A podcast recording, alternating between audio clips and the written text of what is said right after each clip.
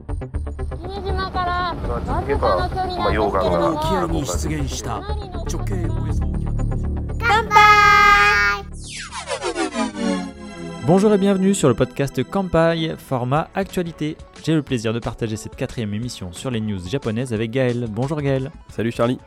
L'idée principale de ce podcast, pour vous le rappeler, c'est de vous sélectionner tout un tas de news euh, liées au Japon, euh, des news qui sont tombées euh, dans le mois de février 2024. Et c'est aussi un jour spécial aujourd'hui puisque on va fêter les 1 an du podcast Gaël. Oui, on enregistre le jour des 1 an du podcast, donc euh, bah voilà, déjà un an, 30 épisodes. Merci Charlie d'avoir rendu ça possible. Et merci à tout le monde de nous écouter. Donc on passera un petit peu plus de temps en fin de podcast pour vous, pour vous dire, euh, vous expliquer un petit peu tout ça. Mais en tout cas, merci à tout le monde. Et euh, n'hésitez pas à partager le, le podcast. Ouais, c'est une super nouvelle pour nous. Et puis, euh, on voit que les nouveaux formats que, l'on a lancés avec l'actu et les destinations, ça fonctionne bien. Donc, euh, euh, on continuera d'autant plus. Et pour cette capsule euh, aujourd'hui sur les actualités japonaises, on va aborder, euh, comme d'habitude, différentes thématiques, notamment la politique et l'économie pour commencer, mais également des faits divers, des scandales euh, à la japonaise. Et on terminera sur des infos plutôt liées à du tourisme, comme la fin d'un Matsuri. Et on va vous faire quelques rappels sur les Sakura, etc. Et en fin de podcast, on va vous donner le programme à venir, évidemment, sur Kampai. Et pour commencer donc une actualité euh, liée à l'économie euh, japonaise, en fait ce sera plutôt un rappel et pour vous confirmer également ce que l'on avait dit il y a quelques mois euh, Gaël, c'est que le 15 février 2024, le Japon il a officiellement perdu sa troisième place au classement des économies mondiales et il passe officiellement derrière l'Allemagne, donc se retrouve quatrième. Ça on l'avait déjà évoqué sauf que ça a été acté on va dire. Et pour info, donc, le Japon avait déjà perdu cette place au profit de la Chine, donc sa deuxième place, en 2010, et c'est toujours évidemment les États-Unis qui occupent euh, la tête du podium.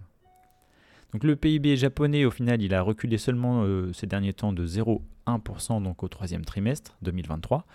C'est un recul qui est très minime, hein, mais c'est vrai qu'il euh, n'avait pas été anticipé par les économistes et en fait ils avaient même tablé plutôt sur un, un retour de la croissance. Donc officiellement, le Japon a acté donc euh, son, sa récession. Et c'est pas la première fois que le Japon est en récession. La récession japonaise de 2001 était liée, elle, à l'éclatement de la bulle Internet. Donc euh, c'était des entreprises qui étaient euh, surcotées. Mm, c'est ça. Et en 2008, c'était les subprimes et euh, la crise financière mondiale qui avaient fait du mal justement à cette économie-là.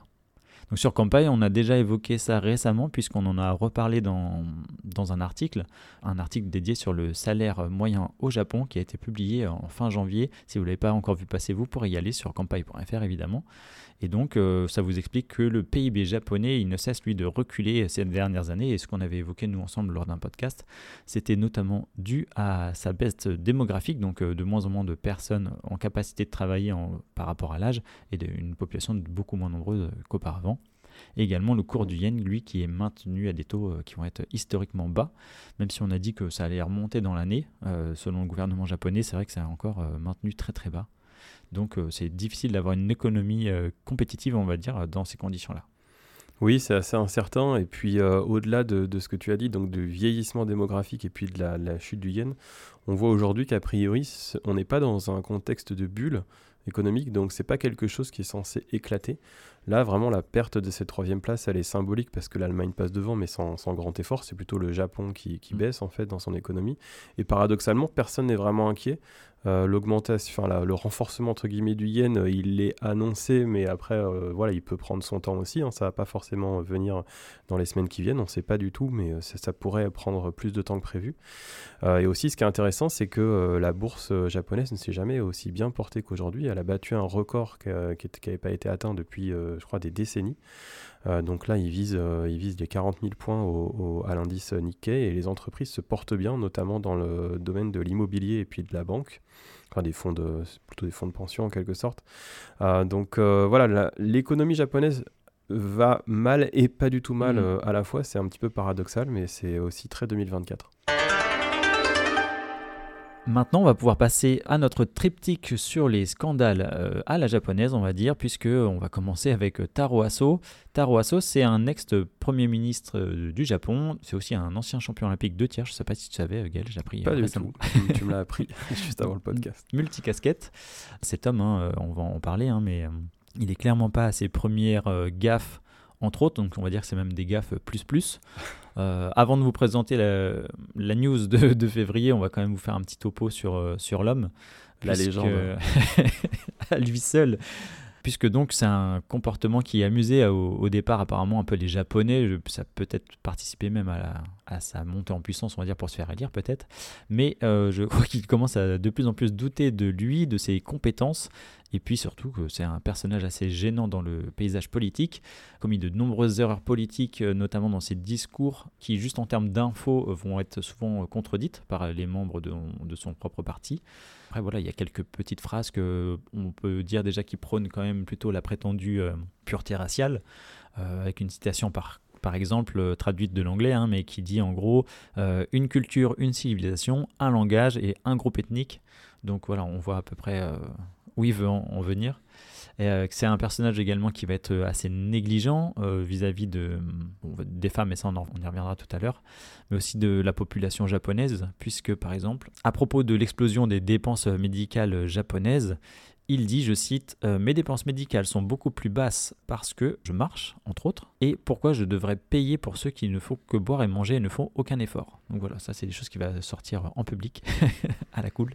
Euh, Taro Aso, c'est également un homme politique qui est connu pour euh, son train de vie très, on va va dire qu'il profite de la vie avec son argent.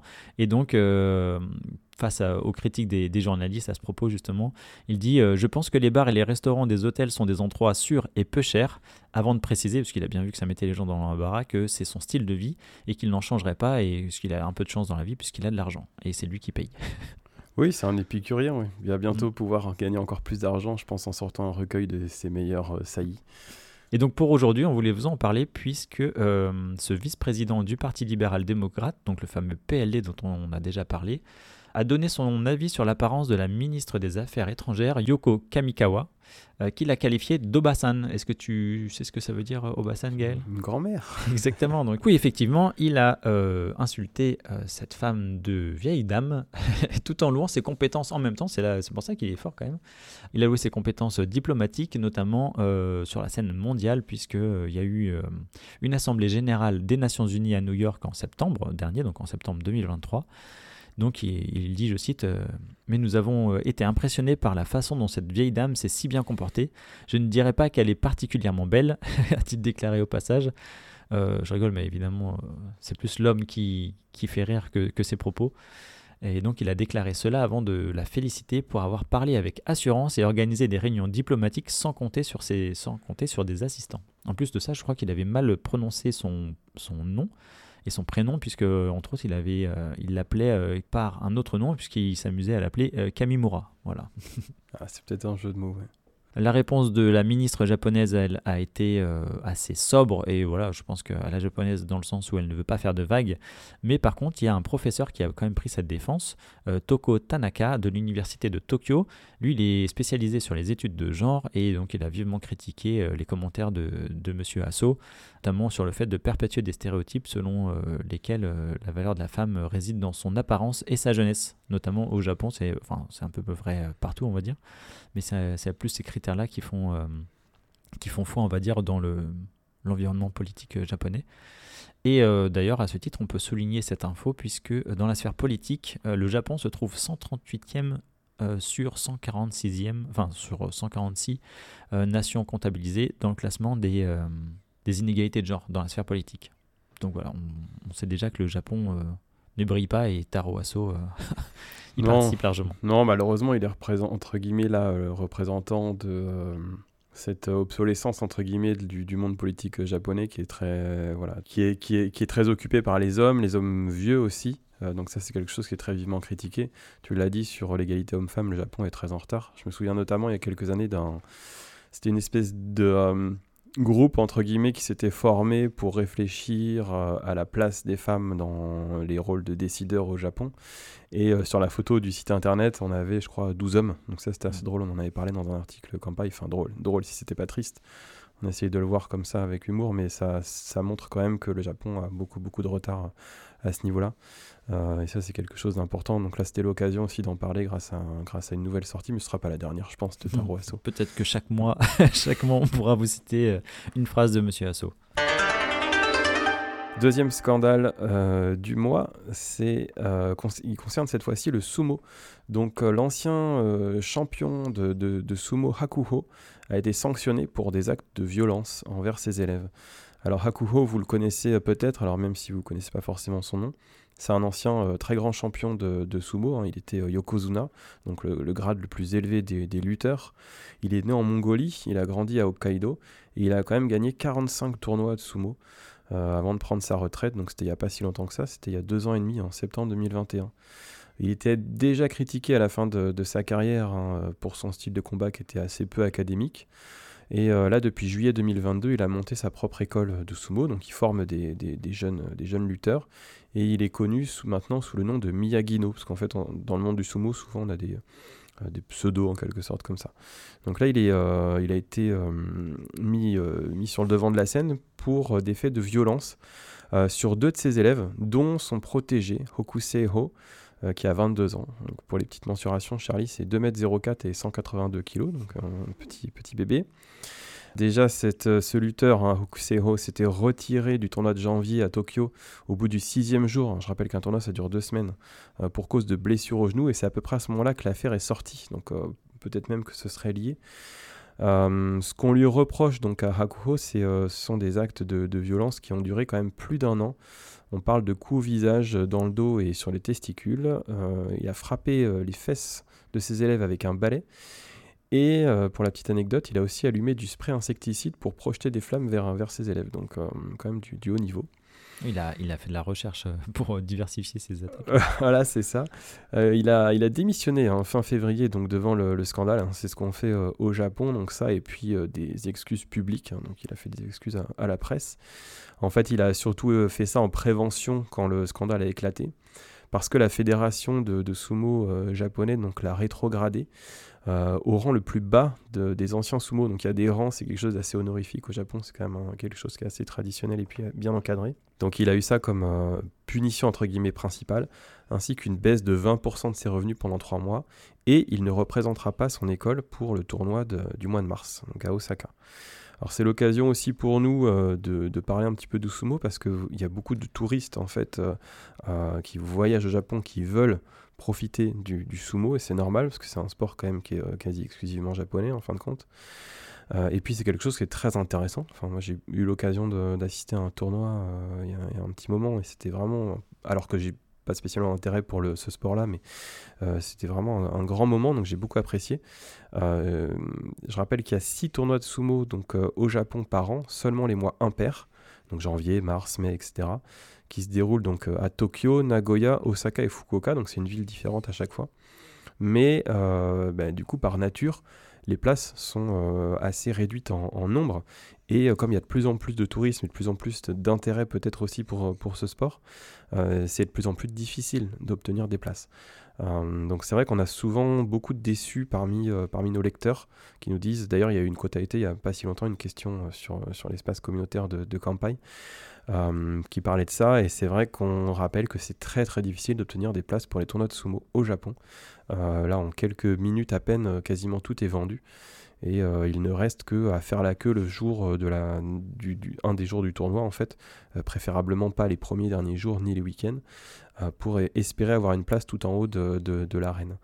Euh, voilà. Sinon, vous pouvez toujours, en vous baladant dans le quartier de Ryogoku à Tokyo, essayer de voir des, croiser des, des lutteurs euh, sumo ou alors peut-être voir un entraînement, mais ça après, c'est un petit peu, on vous laissera faire de, de votre côté. Puis comme tu le disais, vu que c'est des événements qui n'ont pas lieu toute l'année, euh, c'est pas comme au foot où on pourrait aller voir par exemple au, rugby euh, se déplacer assez facilement dans un stade. En plus de ça, il n'y a pas trop de stades, euh, les salles de combat, etc. sont assez rares, donc c'est vrai que ça fait, ça explique d'autant plus le fait que ce soit de plus en plus rare et de plus en plus cher aussi pour se placer quoi. Et on va enchaîner avec un troisième scandale, et ce sera le dernier de ce podcast. Hein. C'est pas un podcast dédié au scandale au Japon, mais celui-ci concerne un footballeur euh, Junya Ito qui évolue au stade de Reims, donc un club français, euh, club qui est classé 8e au championnat de Ligue 1 pour le moment. Donc euh, Ito, il fait l'objet d'accusations euh, pour euh, des agressions sexuelles sur deux femmes euh, pour des faits qui remontent euh, au mois de juin 2023 lorsqu'il jouait en équipe nationale donc au Japon à Osaka. Les faits, ils ont d'abord été révélés par un média japonais avant que cela n'arrive évidemment en France puis en Europe, là où il évolue en ce moment. Et euh, une des victimes présumées, donc, euh, elle déclare avoir été trop alcoolisée par euh, ce joueur avant de s'être retrouvée dans son lit à moitié consciente. Et donc lui, de son côté, affirme que la relation a été consentie.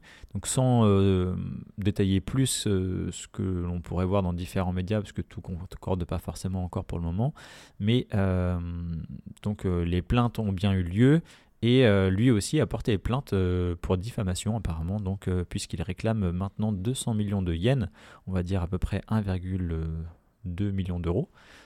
Donc il réclame cet argent aux deux femmes qui l'accusent pour des dommages et intérêts. Et l'intérêt c'est aussi le fait de laver son nom, on va dire, parce que c'est important au Japon de ne pas avoir son nom justement qui va être bafoué.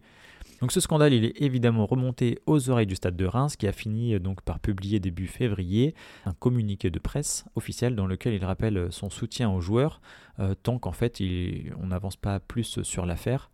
Donc le club renvoie effectivement l'affaire au Japon, car il précise que ce pourquoi il était inculpé, ça se passait donc au Japon, et que lui en France, son comportement jusqu'à présent est exemplaire selon, le stade. Donc affaire à suivre, peut-être que si on en apprend plus, on, vous en dira des nouvelles. Mais voilà ce qui est en cours avec ce joueur euh, Junya Ito qui évolue euh, donc au stade de Reims en France. On va pouvoir rebondir sur une autre actualité du mois de février, euh, voire même de un peu fin, janvier on va dire, mais qui a été actée le 5 février puisque la Miss Japon qui a été élue le 22 janvier dernier, a euh, renoncé à sa couronne le 5 février. Carolina Shino, c'est en effet la première femme à avoir été élue sans être née sur le territoire japonais, donc c'est un concours au Japon qui date de 1950, et bien qu'elle soit arrivée euh, à 5 ans, euh, puisqu'elle a un beau-père qui est japonais, elle a été naturalisée en 2022. Donc ses origines, comme je le disais, elle est ukrainienne, et pour la citer donc, puisqu'on va voir que ça fait écho à ce qui s'est passé, à ce pourquoi elle a rendu sa couronne. Donc le jour de, je crois que ça devait être le jour de l'élection, euh, elle a dit donc euh, il y a des barrières raciales et de nombreuses situations euh, où je n'ai pas été acceptée comme japonaise et je le suis aujourd'hui et je vous remercie. 壁というものもあり日本人として生きてはいますがなかなか受け入れてもらえないことも多くあった中で今回本当に日本人として認められたという気持ちで感謝が感謝の気持ちでいっぱいです Donc euh, ça c'était avant de rendre sa couronne. Euh, puisqu'il y a diverses polémiques euh, malheureuses qui, qui l'ont motivé à, à, renoncer à, à, son à son nouveau statut, notamment le fait de, donc à la base de la xénophobie évidemment au Japon, où, c'est vrai que le fait d'être étrangère et représenter les Japonais et les Japonaises euh, a été euh, apparemment mal vu. Donc c'est surtout des insultes sur Internet qui ont eu lieu euh, en masse très rapidement. Et il y a également aussi tout un fond de vie privée qui ne passe pas au Japon puisque elle aurait eu une relation avec un homme marié. On n'est pas allé fouiller plus que ça évidemment dans ces infos puisque ça nous passe un peu au-dessus évidemment. Mais euh, toujours est-il que c'est ce qui est retenu par le public et c'est cet harcèlement qui a fait qu'elle a renoncé à sa couronne, alors même que l'organisation, donc le jury, avait voté pour elle, que l'organisation, elle, elle a choisi de ne pas la remplacer par des dauphines. Ça, c'est plutôt une bonne chose, je dirais, de ne pas la remplacer. donc euh, le, Japon euh, se retrouve sans Miss cette année. Oui, alors ça, c'est un peu une constante. Je ne vais, pas dire l'histoire des, Miss parce que ça, c'est nouveau.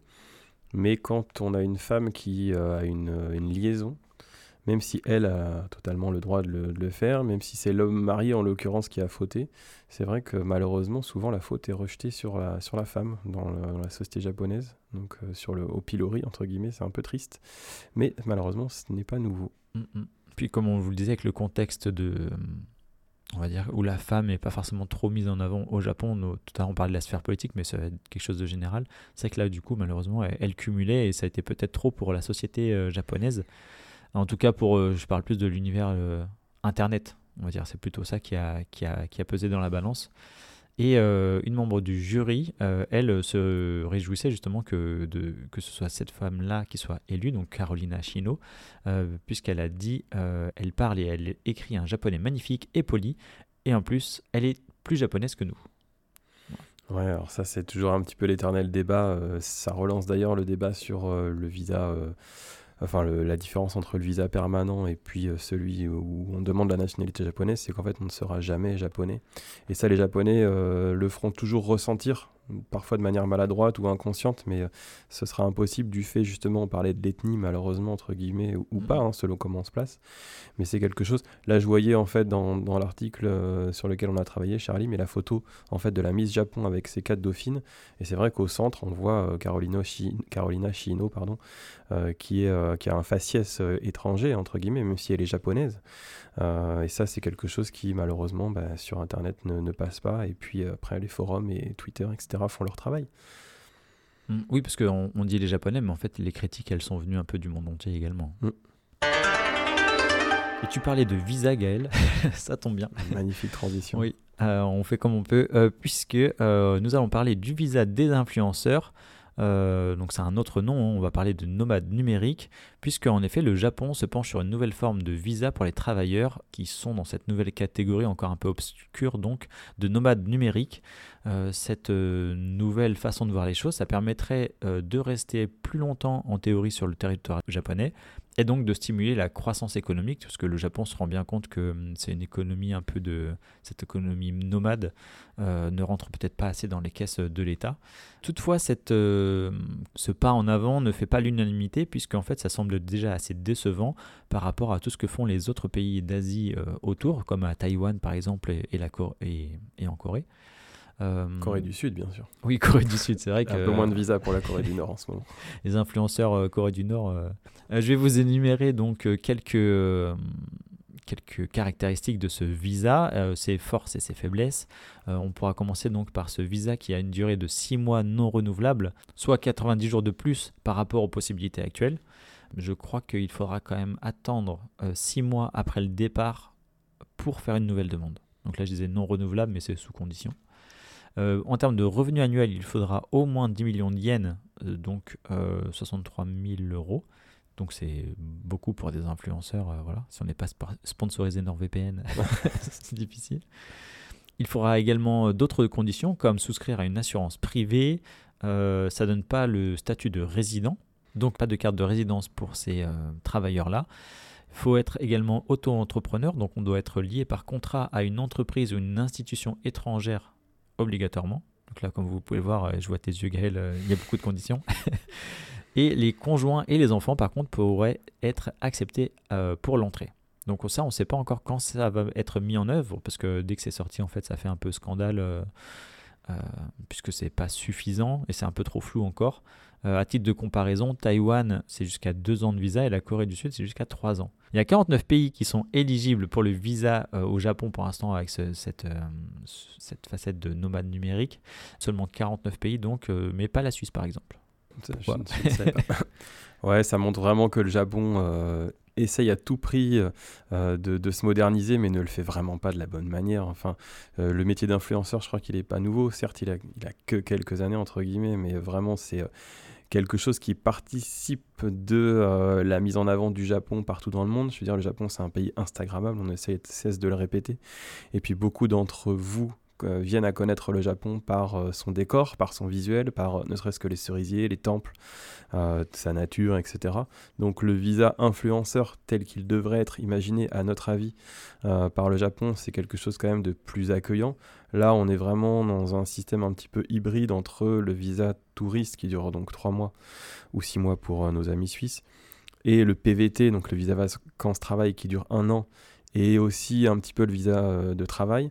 Euh, là, j'ai du mal à comprendre. Enfin, je vois quasiment si, si le visa euh, influenceur euh, nomade numérique vient à naître tel qu'il est présenté aujourd'hui. Je vois d'ici euh, euh, les, les news dans 6 mois ou un an disant euh, seulement euh, 34 personnes en ont bénéficié parce que Mhm. c'est tellement, les conditions sont tellement restrictives que ça en devient ridicule. Euh, et en plus de ça, c'est contre-productif. Ça, ça donne une mauvaise image du Japon. Donc je pense que c'est quelque chose qui est euh, imaginé euh, par euh, des personnes qui ne, qui ne connaissent pas ce métier entre guillemets d'influenceur qu'on peut critiquer euh, à d'autres égards. Ça, c'est pas le sujet de notre chronique, mais euh, c'est quand même dommage que le Japon, voilà, mette un pied en vers les influenceurs, mais le fasse d'une manière qui est tellement rétrograde entre guillemets qu'elle devient euh, grotesque.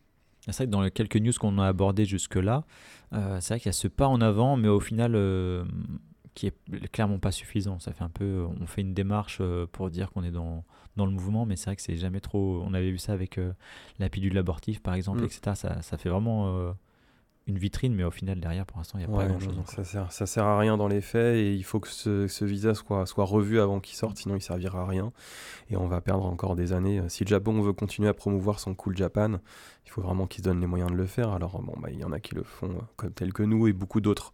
On se considère pas influenceur, mais quelque part on a aussi un, entre guillemets un pouvoir d'influence du fait qu'on est lu et écouté, etc. Mais c'est vrai que s'ils veulent qu'il y ait plus de monde qui mette en avant le Japon, il faut, il faut pas le faire comme ça, ça sert à rien.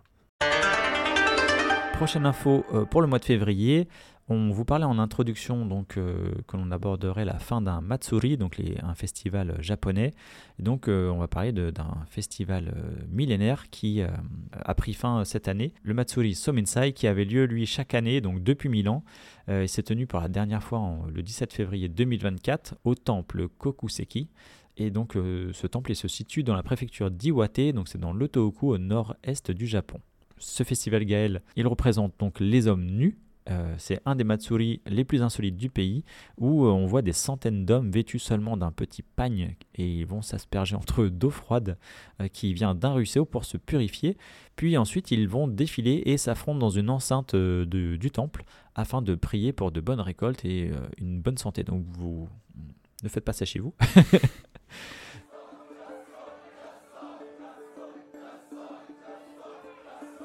Cependant, donc la crise démographique est telle, on en parlait pour l'économie, mais ça va être aussi le cas pour certains festivals, donc fêtes religieuses ou autres. La crise démographique, elle, euh, et notamment depuis le, coronavirus évidemment, va avoir raison de certains efforts de, de personnes, pour euh, associations, etc., pour mettre en place des événements, et notamment ici avec les efforts des prêtres, pour, enfin du prêtre, pardon, du temple, qui déclare que c'est trop difficile maintenant d'organiser ce Matsuri, bien qu'il soit très populaire et qu'il y a beaucoup de spectateurs, puisqu'en fait il n'y a plus assez d'hommes jeunes dans la région pour assurer la bonne tenue euh, d'un festival qui a lieu depuis 1000 ans chaque année, sans exception quasiment. Donc, euh, donc voilà, donc on verra après pour d'autres événements si ça les impacte, mais en tout cas celui-ci particulièrement, c'est déjà euh, en train d'être supprimé du, paysage culturel japonais. Non, après, moi, je vais pas te mentir, Charlie, je le connaissais pas, hein, ce, festival. Il y en a énormément des Matsuri au Japon. Et celui-ci, en plus, dans une région assez peu touristique. Donc, euh, ce qui est plutôt triste, c'est de voir qu'il y a des traditions millénaires qui disparaissent, quel que soit le pays, hein, mais euh, au Japon en particulier. Alors après, euh, là, je, le rapproche en fait d'une autre petite news qu'on n'a pas, voulu aborder séparément, mais on a un autre festival qui a fait la, entre l'actualité ces derniers temps parce que le festival de Konomiya Hadaka, donc c'est le festival aussi de l'homme nu de Konomiya, euh, qui a lieu le 22 janvier dans une ville qui s'appelle Inazawa à côté de Nagoya, a accueilli pour la première fois des femmes. Alors on- ils sont pas ils sont pas nus, on appelle ça le festival de l'homme nu. Ils ont ils sont quand même euh, les parties sont, sont, sont cachées, mais euh, voilà ça montre qu'il y a aussi c'est pas le seul festival représentant de, de ce sous-genre si ça vous intéresse Euh, et on pourra quand même en profiter au Japon si, si on le souhaite. Mais c'est vrai que c'est toujours triste de voir des, tra- des traditions qui, qui disparaissent. Et pour l'instant, ça va être maintenu d'une forme euh, différente, puisque l'an prochain, il y aura des cérémonies euh, et des prières qui vont être beaucoup plus confidentielles et qui seront euh, tenues par les moines dans, le temple. Mais voilà, il y aura plus ce festival officiel. Et prochaine info, on va évoquer avec vous une euh, triste nouvelle pour pas grand-chose, euh, dans le sens où un professeur d'un collège a été licencié pour euh, un café sous-payé. C'est-à-dire qu'il a payé son café, mais pas assez cher. Alors pourquoi on dit ça? En fait, euh, c'est un directeur de lycée japonais qui a été arrêté à Takasago, donc c'est une ville qui est à environ 7 heures de Tokyo, euh, puisqu'un ouvrier l'aurait vu dans une boutique se servir une grande tasse de café dans un distributeur automatique, alors qu'en fait il avait payé pour le petit format. Donc si vous ne le savez pas, au Japon, quand on passe dans les combini et autres, on va payer à la caisse le café que l'on souhaite, mais en fait après c'est à vous de vous servir et donc vous avez accès aux touches que vous voulez. Donc euh, ce monsieur, donc c'est un enseignant, il a 59 ans. Et euh, ce monsieur, il a payé donc son café court et il a pris un café long. Et euh, vous allez voir que les conséquences ne sont pas sans reste puisque l'homme, il a été donc arrêté, il a été interrogé également. Et tout de suite, il s'est évidemment excusé pour sa mauvaise conduite.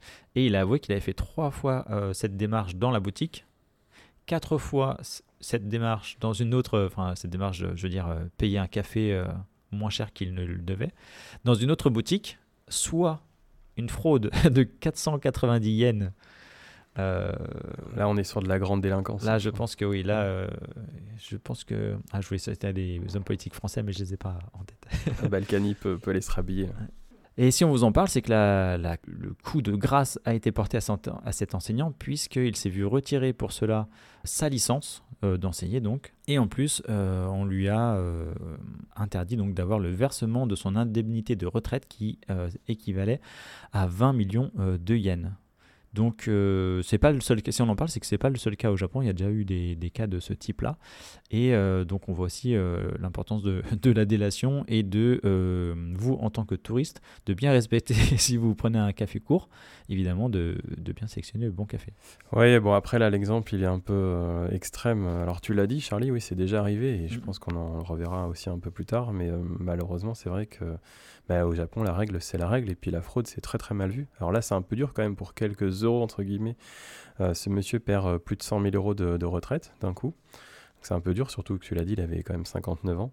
Euh, après, ça nous permet d'aussi vous expliquer qu'au Japon, quand vous allez surtout dans les campagnes, vous faites un petit peu de voiture par exemple, si vous faites un peu de tourisme euh, avec votre traduction de permis de conduire, ou alors vous êtes vraiment dans des zones un peu plus reculées, vous verrez souvent sur le bord des routes, euh, dans des petits abris, des, des paniers ou des choses comme ça, avec souvent c'est des fruits et des légumes avec une petite caisse et on met juste une pièce et on peut retirer euh, ce que ce que il y a le prix en fait qui est indiqué je dis n'importe quoi un navet euh, 300 yens.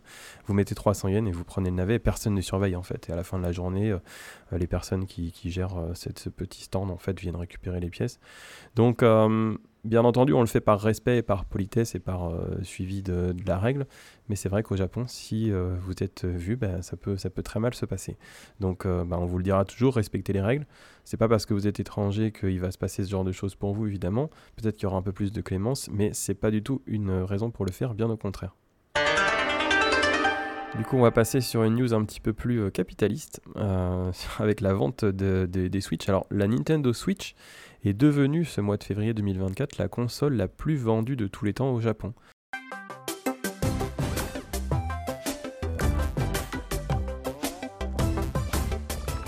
avec euh, 33,34 millions de ventes. Euh, elle a dépassé la Nintendo DS, donc une autre console du, même constructeur de Kyoto, je le rappelle. Vous pouvez même aller voir le bâtiment de Nintendo à Kyoto, c'est vers le, Fushimi Naritaisha au sud de la gare. La DS avait, elle, 33 millions de, ventes, et pour la petite comparaison, la PlayStation 5, qui est un petit peu plus récente, a vendu seulement 5 millions de consoles, donc 33 millions de Switch. C'est euh, quasiment 7 fois plus. Alors dans le monde entier, il y a eu 140 millions de Switch vendus. C'est la troisième console la plus vendue de l'histoire, après la PlayStation 2 à 155 millions et la Nintendo DS justement à 154 millions. Donc on suppose que d'ici sa fin de vie, la Switch pourrait être la console la plus vendue de l'histoire du jeu vidéo. Même si ses ventes sont en baisse parce que la console a quand même déjà 7 ans, euh, ça reste quand même une performance assez impressionnante. Et pour euh, le petit listing des jeux les plus vendus euh, dans le monde hein, sur la console, sur la Switch, la première vente c'est Mario Kart 8 Deluxe avec 57 millions, ensuite Animal Crossing 44 millions, Smash Bros Ultimate 33 millions, Zelda Breath of the Wild, donc le premier Zelda qui est sorti avec la console en 2017 à 31 millions, et Super Mario Odyssey 27 millions, suivi de- des Pokémon. Pour comparaison, un des jeux les plus vendus de l'histoire, hein, c'est GTA V bien entendu, avec 195 millions. Et au niveau de la Switch, les bruits de couloir, en tout cas les rumeurs les plus euh, quasiment les plus sourcées, disent que la prochaine Nintendo Switch devrait sortir début 2025. Ah oui, tu vois, je pensais que ce serait euh, fin 2024, donc euh, merci de la mise à jour. C'est Bloomberg, je crois, qui a sorti ça. Et pour rester dans l'univers pop culture, euh, nous avons parlé du Mangalix de ces derniers temps, donc du mois de février, puisqu'il y a deux étrangers qui ont été arrêtés dans la préfecture de Kumamoto pour avoir enfreint la loi sur des droits d'auteur en publiant des images en avance de l'anthologie Weekly Shonen Jump. Euh, est-ce que tu peux nous rappeler ce que c'est le Shonen Jump? Alors c'est euh, la Bible du manga entre guillemets, c'est une publication hebdomadaire, donc comme son nom l'indique. Hein.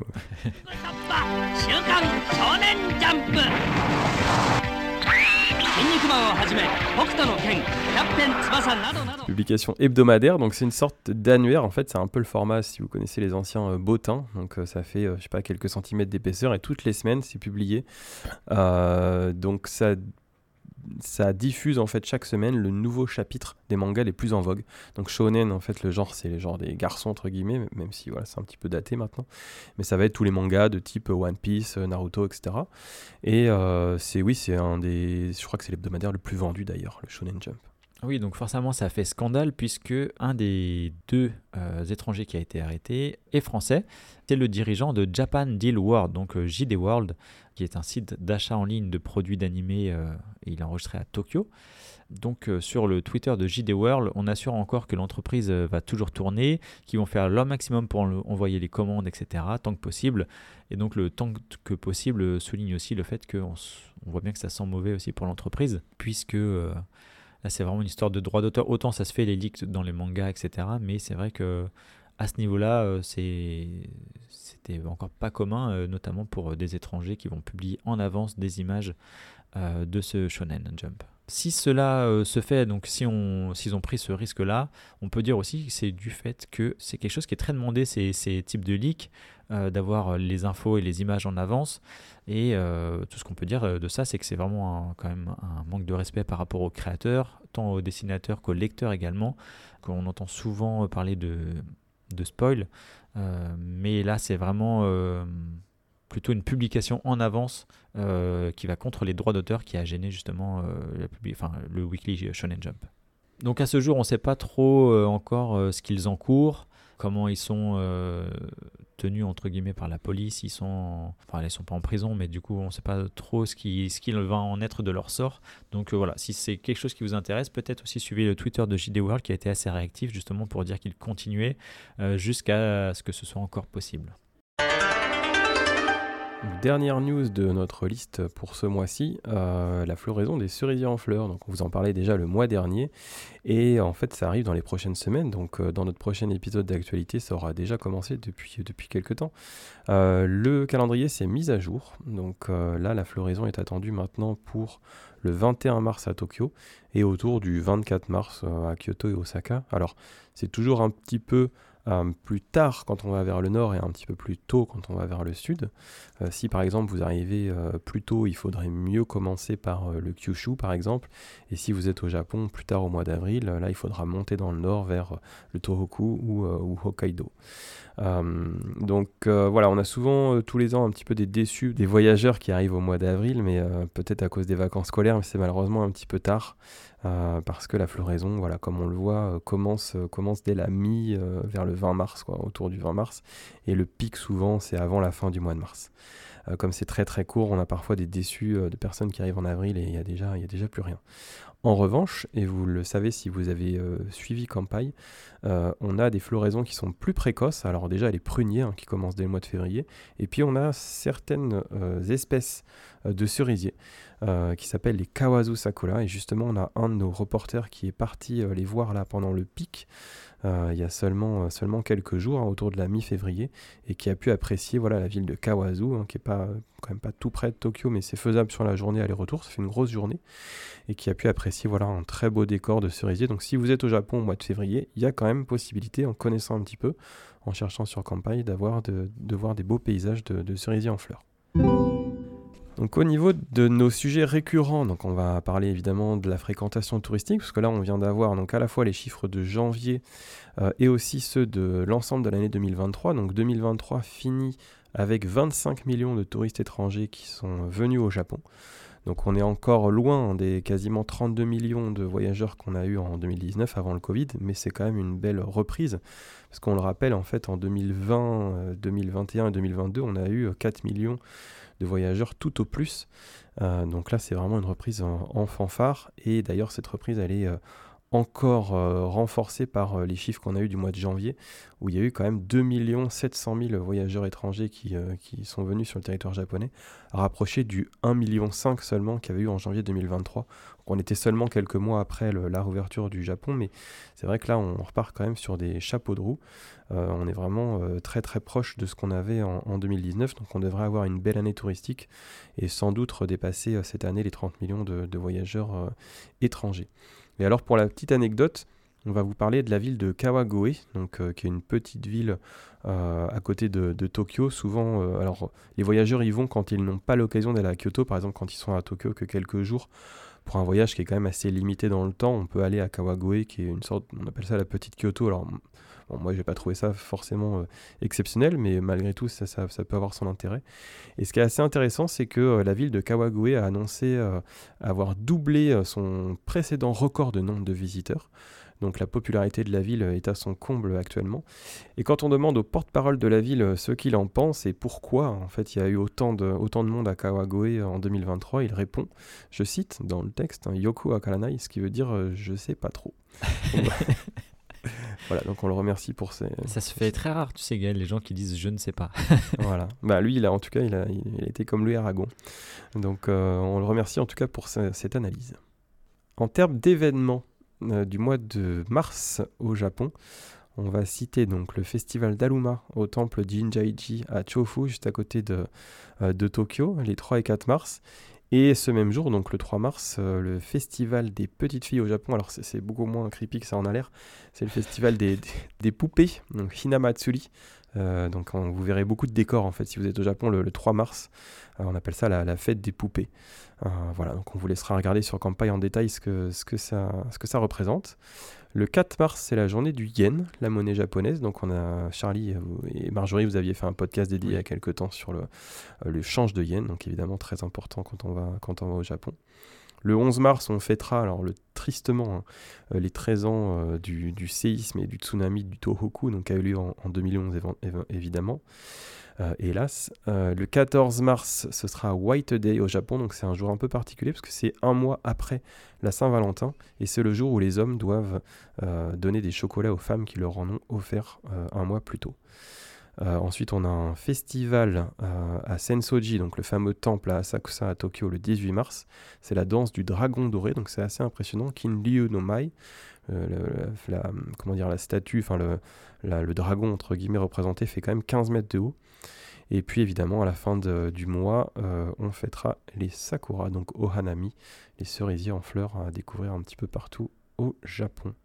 En termes d'articles publiés sur Campai ce mois-ci, donc on a commencé le mois avec euh, une fiche de destination donc sur un, hôtel euh, à Kakunodate qui s'appelait Tamachi Bukeyashiki. Ensuite, on a publié un très long article sur un sujet qui est passionnant. Marjorie a pris beaucoup de temps pour écrire cet article sur les 72 saisons du Japon. Donc le calendrier traditionnel Koyomi. Dans le calendrier traditionnel en japonais, on considère que chaque saison en réalité dure 4-5 jours. Il y a 72 saisons. Donc euh, Marjorie vous a expliqué ça en long, en large et en travers dans, cet article qui est très intéressant. Ensuite, on est euh, monté au nord en fait pour une série de, deux articles euh, à Akita, euh, où on a parlé donc d'abord du musée des Matsuri d'Akita, le Nebuli Nagashikan. Et puis on a fait un grand focus sur la préfecture au global, parce qu'on a fait un press tour il y a quelques, semaines à Akita et on a pas mal de choses à vous présenter d'intéressant dans cette région du, nord du Japon.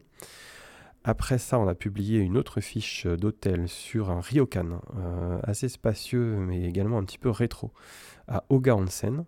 On est revenu du côté de Tokyo pour euh, vous présenter euh, le, chat 3D géant. Donc, je ne sais pas si tu as eu l'occasion de le voir, Charlie, pendant ton voyage de l'année dernière. Mais à Shinjuku, on a une sorte de grand écran en 3D qui présente des choses assez, euh, assez, amusantes, notamment un chat en 3D. Hein. Donc c'est juste en dessous d'un, c'est assez photogénique, c'est très instagrammable. Donc on a fait un article là-dessus et enfin on a fini donc euh, le, mois, enfin presque, euh, avec cet, article sur les Kawazu Sakura, enfin Kawazu Zakura en fait Matsuri, qui est le festival donc de ces cerisiers précoces pardon, qui se déroule à Izu. Et au niveau des articles qu'on va vous présenter, donc vous publiez en fait sur campagne au mois de, mars, enfin on va commencer même dès la fin du mois de février, parce qu'on enregistre un peu plus tôt ce mois-ci. On va commencer par un sujet très sérieux, donc le musée du caca euh, à Yokohama. On va vous présenter également le nouveau Team Lab. il y a beaucoup beaucoup de voyageurs qui veulent aller à Team Lab à Tokyo et c'est normal. Et là, il y a le nouveau donc Borderless euh, qui vient juste d'ouvrir et bien entendu nos reporters sont allés euh, faire un petit tour sur place pour qu'on vous mm, publie une fiche de visite. Et puis on va parler d'autres choses, donc notamment euh, Yanaka Ginza, la légende de, Namazu, euh, un ferry également qui nous a permis d'aller jusqu'à Hokkaido, un petit Starbucks euh, à Kawagoe justement qui est assez, assez amusant, assez traditionnel, et puis également le cimetière de, Yanaka. Donc il y aura pas mal de sujets évidemment comme toujours ce mois-ci sur campagne, donc deux articles par semaine. N'hésitez pas à vous inscrire à notre newsletter ou à nous suivre sur les réseaux sociaux.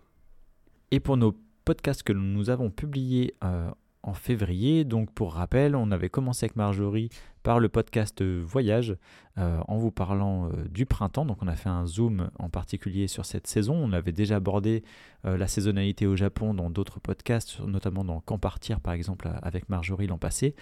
mais là on fait un zoom complet sur le printemps. On a enchaîné, enfin tu as enchaîné Gaël avec la super interview de Clément qui est moine au Japon. Et de ce que tu m'as dit, ça avait très très bien fonctionné. Oui, ça a beaucoup intéressé. J'en suis ravi parce que c'était passionnant. Et on a enchaîné ensuite avec euh, notre première euh, capsule sur la destination, euh, donc dédiée à des lieux japonais. Et on a évidemment dédié un gros gros podcast donc de deux heures sur Tokyo et en s'appuyant sur notre tome 4, donc qui est notre guide de la capitale moderne du Japon. Et donc en mars, si vous nous suivez, je vous rappelle que l'on aura un podcast publié tous les mercredis, donc 4 au total. On commencera par le podcast Voyage le 6 mars euh, avec Marjorie. On va vous dédier une capsule donc euh, à la carte Suica ou en tout cas Ikoka désormais. Vous verrez qu'il y a plusieurs appellations, donc ce sont ces sortes de porte-monnaie euh, électronique. électronique, oui merci, que l'on utilise très aisément au Japon, qui sont très très pratiques pour le voyage. Ensuite, Gaël, tu vas enchaîner avec l'interview de Caroline Monoya. Peux nous la présenter peut-être rapidement déjà? Oui, oui, oui. Caroline, euh, c'est une personne qu'on connaît bien depuis pas mal de temps à, à, Campagne. Euh, et euh, elle est mariée avec, Yoshi, donc son mari, avec lequel ils ont une entreprise qui va réutiliser des, tissus et puis faire de, l'artisanat, en fait, des tissus de, kimono notamment. Donc elle va nous expliquer un petit peu son activité. Donc là, ce qui est très sympa aussi, c'est qu'on arrive à avoir quand même pas mal de métiers en une année de podcast et interview. Tu nous as présenté quand même pas mal de profils différents. Euh, ça avait fait euh, pas mal tourner, on va dire, des profils influenceurs au départ. Et puis en fait, euh, tu te diversifies quand même pas mal au niveau métier. Donc ça, c'est chouette. Et on fera un, nouvel, un nouveau podcast destination. Je pense aussi celui-ci assez conséquent puisqu'on va aborder Kyoto, qui est très entendu aussi par les touristes. Hein. C'est, on va dire, Tokyo, Kyoto, Osaka, ce sont vraiment des destinations phare, on va dire, pour les premiers euh, voyages ou même des voyages de récidive euh, au Japon. Et le podcast Actualité pour le mois de mars, et lui, il sortira début avril, le mercredi également. Donc je pense qu'on a fait le, tour des news euh, japonaises avec toi Gaël. Je te remercie encore. Oui, je voulais aussi remercier en particulier les lecteurs et lectrices qui nous achètent euh, nos bouquins. Donc tu en parlais en fait, les livres campagne. Donc tu parlais du tome 4 que vous avez abordé longuement dans le podcast Tokyo. On vend euh, donc les, nos livres uniquement sur campagne, hein, à l'unité, mais aussi en pack. Et en plus des packs euh, voyage, on a aussi un pack qu'on appelle soutien. C'est celui qui inclut nos 4 tomes de, de, voyage, mais aussi nos e-books d'apprentissage du japonais. Donc le pack soutien, il, a, il a acheté chaque mois par euh, un certain nombre de nos lecteurs et lectrices. Et on les en remercie parce qu'ils permettent de financer bah, l'ensemble de nos activités, notamment euh, nos rédactions et nos reporters sur place. Donc ce mois-ci, en février, on remercie euh, Julien, Pascal, Alexandra, Sylvia, Carmelo, Muriel, Florence et Johan qui ont commandé un pack soutien, donc encore une fois exclusivement sur campagne.fr. C'est la fin de notre podcast d'actualité du mois de février. Avant de se quitter, on voudrait évidemment vous remercier encore euh, une fois. Euh, je vous rappelle que c'est les 1 an du podcast. C'était un peu un test au départ et puis au final ça a bien fonctionné. Donc on a euh, développé le nombre de podcasts, on en sort 4 par mois, sur des thématiques à chaque fois différentes. Et donc merci encore hein, pour toutes ces écoutes. et ce qu'on pourrait vous demander peut-être encore plus, euh, c'est aussi de, en plus d'écouter le podcast, c'est de le partager, que ce soit sur les réseaux, en faisant des publications par exemple, euh, où vous nous taguez hein, sur Campai, euh, ou alors aussi le bouche à oreille, évidemment. Donc n'hésitez pas à, faire notre pub parce qu'en fait on se rend compte que ça fonctionne plutôt bien. Donc ben, plus, plus on en parlera autour de nous, mieux ça fonctionnera encore. Donc voilà, si vous nous taguez, on n'hésitera pas à, partager en fait vos stories Insta ou sur Twitter ou autre. Donc on, vous remercie en tout cas de faire du bruit autour du podcast, que vous êtes de plus en plus nombreux et ça nous encourage à continuer et à aborder encore plus de sujets sur le Japon. Et récemment, en plus, on a fait une sorte de rétrospective sur, euh, sur les réseaux pour euh, vous relister si ça vous intéresse, même si vous avez la liste hein, dans, sur les plateformes de streaming euh, de podcast. rétrospective donc des 1 an, donc avec ces 30 épisodes, donc soit les interviews, les destinations, les voyages ou les actualités. Donc merci à toi Gaël, merci à vous pour votre écoute et on se dit à très bientôt. Merci Charlie. Au revoir Gaël. Salut.